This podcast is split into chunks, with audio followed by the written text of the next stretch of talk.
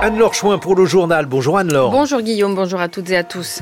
Le film de Jacques Doyon qui devait sortir en mars est repoussé. Sinédier, le réalisateur fait partie des figures accusées récemment par plusieurs actrices de violences sexuelles lorsqu'elles étaient mineures. Au Sénégal, le dialogue national organisé par Macky Sall a accouché d'une proposition qui reste à valider le report de l'élection présidentielle le 2 juin prochain. Et puis nous reviendrons sur l'illustration de couverture qui a contribué à rendre Dune aussi célèbre.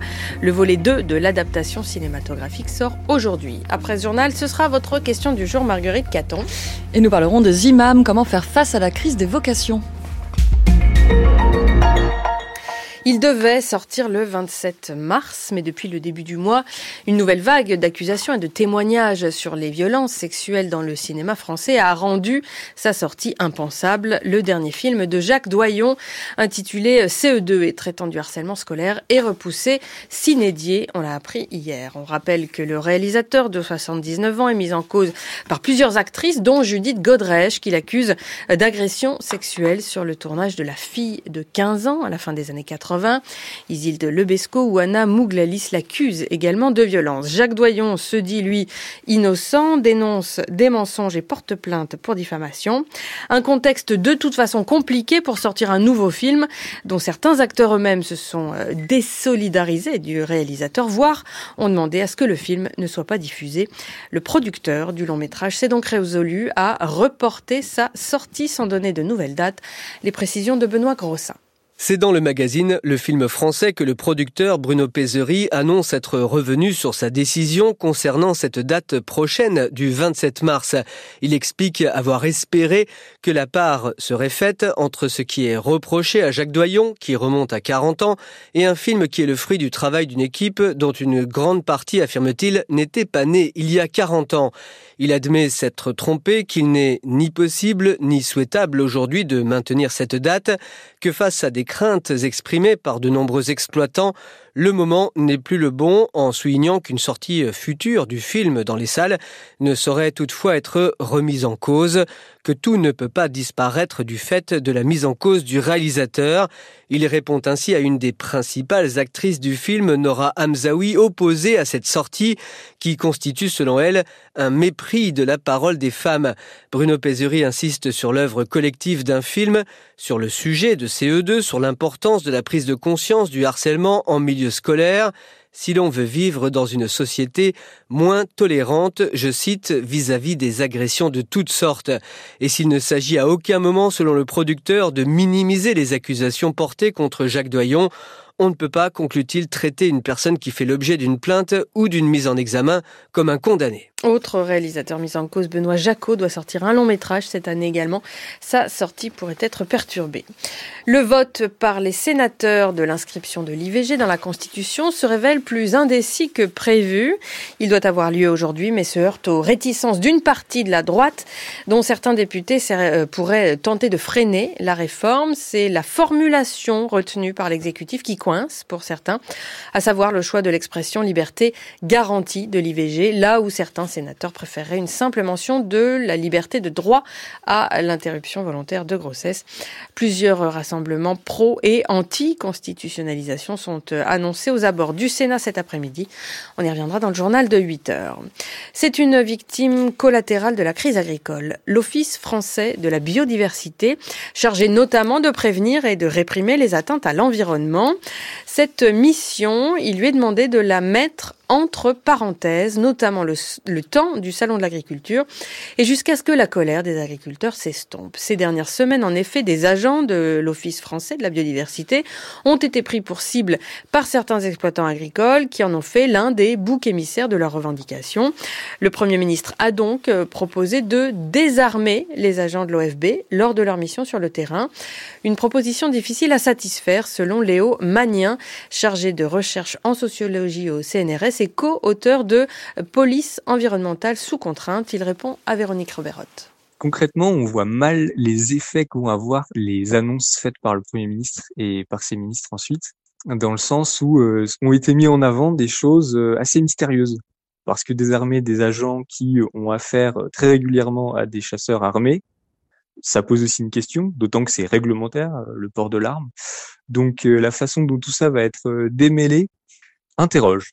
Il faut voir ce qui va se passer avec le salon de l'agriculture, les comités locaux qu'il y a entre les préfets, l'OFB et les représentants de la profession agricole pour voir si concrètement des choses vont être modifiées ou s'il s'agit plutôt d'annonces qui auront peut-être malheureusement un effet précisément par le fait qu'elles ne peuvent pas être appliquées et qu'elles auront généré des, des espoirs euh, chez euh, les syndicats agricoles qui ne peuvent pas être satisfaits par euh, les pouvoirs publics. Pourquoi tant de haine contre l'Office français de la biodiversité? Ce sera aussi le reportage de la rédaction de Véronique Reberot tout à l'heure à 7h25. Le groupe de luxe de Bernard Arnault, LVMH, est en négociation exclusive pour acheter Paris Match au groupe Lagardère.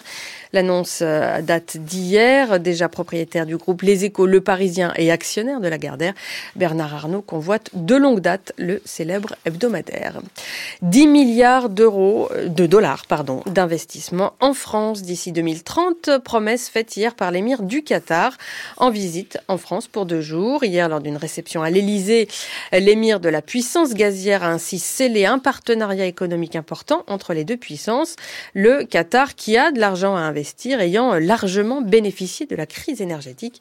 Les précisions de Christian Chesneau. Pour sa première visite d'État en France depuis son accession au trône en 2013, l'émir Tamim n'est pas venu les mains vides. Il faut dire qu'avec l'envolée des prix du gaz et du pétrole, avec la guerre en Ukraine, les caisses de l'émirat sont pleines. De nombreux pays, et notamment la France, ont signé des contrats d'importation à long terme de GNL, le gaz naturel liquéfié. Ces 10 milliards d'euros d'investissement annoncés interviendront dans des secteurs tels que la transition énergétique, les semi-conducteurs, l'aérospatiale, l'intelligence artificielle, le numérique ou encore la santé. Une nouvelle vague de prise de participation qui diversifie encore un peu plus les investissements du Qatar en France, jusque-là concentrés dans des secteurs traditionnels comme l'hôtellerie avec le groupe Accor, l'énergie avec Total Energy ou encore le BTP avec Vinci, sans parler du PSG acquis en 2011. Actuellement, le Qatar dispose d'un stock d'investissement dans l'Hexagone d'environ 25 milliards d'euros, ce qui fait de la France le deuxième pays en Europe après la Grande-Bretagne où l'Émirat investit le plus.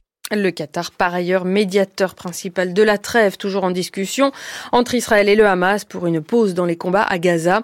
L'ONU s'inquiète depuis hier d'une famine généralisée presque inévitable dans l'enclave palestinienne, particulièrement dans le nord du territoire assiégé par Israël et sans accès humanitaire depuis le 23 janvier. 7h07 sur France Culture, la suite du journal d'Anne-Laure Les États-Unis et pratiquement tous les alliés européens de Kiev ont opposé une fin de non-recevoir aux propos d'Emmanuel Macron sur l'envoi possible de troupes occidentales en Ukraine. Hormis Kiev, qui s'en est félicité, la Maison-Blanche a fait savoir que les États-Unis n'enverront pas de soldats. Position partagée par le chancelier allemand Olaf Scholz, qui affirmait hier euh, qu'aucun soldat ne serait envoyé en Ukraine par des pays d'Europe ou de l'OTAN, comme décidé dès le début euh, du conflit. D'autres soutiens de Kiev, comme la Pologne, la République tchèque, l'Italie ou l'Espagne, ont également balayé l'hypothèse. Et puis, toujours euh, concernant ce conflit en Ukraine, l'Inde vient vient de reconnaître que plusieurs Indiens avaient été recrutés par l'armée russe pour se battre contre l'armée de Kiev et pas forcément en connaissance de cause. L'information est révélée alors que plusieurs familles indiennes s'inquiètent de l'absence de nouvelles de leurs proches partis en Russie. New Delhi est en discussion avec Moscou pour les rapatrier. La correspondance en Inde pour France Culture de Sébastien Farsi.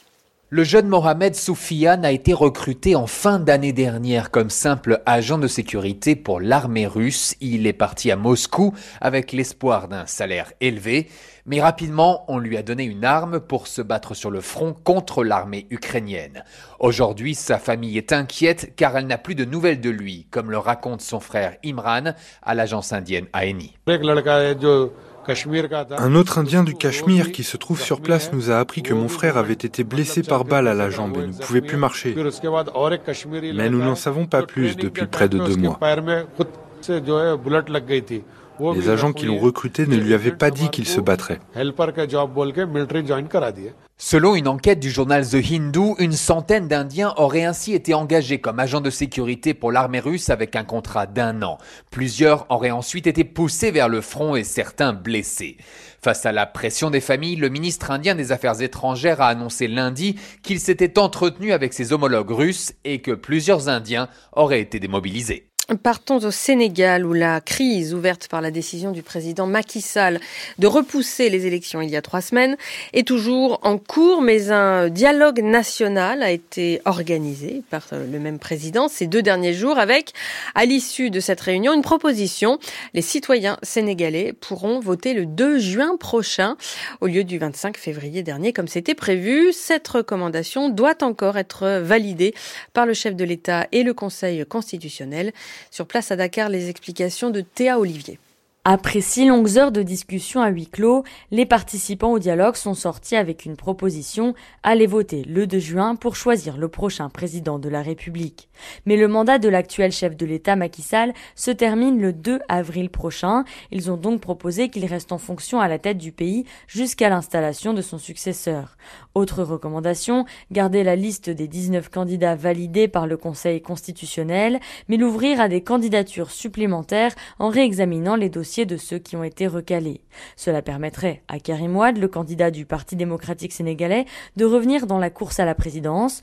Ousmane Sonko, le principal rival de Macky Sall actuellement en prison, pourrait aussi en bénéficier seulement s'il est libéré grâce au projet de loi d'amnistie générale proposé lundi par Macky Sall. Ousmane Sonko avait été écarté du scrutin présidentiel pour des raisons judiciaires. À sa place, il avait désigné Bassirou Diomaye Faye, son bras droit, dont la candidature avait été validée. Lui aussi en prison, il pourrait bénéficier de la loi d'amnistie. Toutes ces propositions doivent encore être entérinées par le chef de l'État et le Conseil constitutionnel.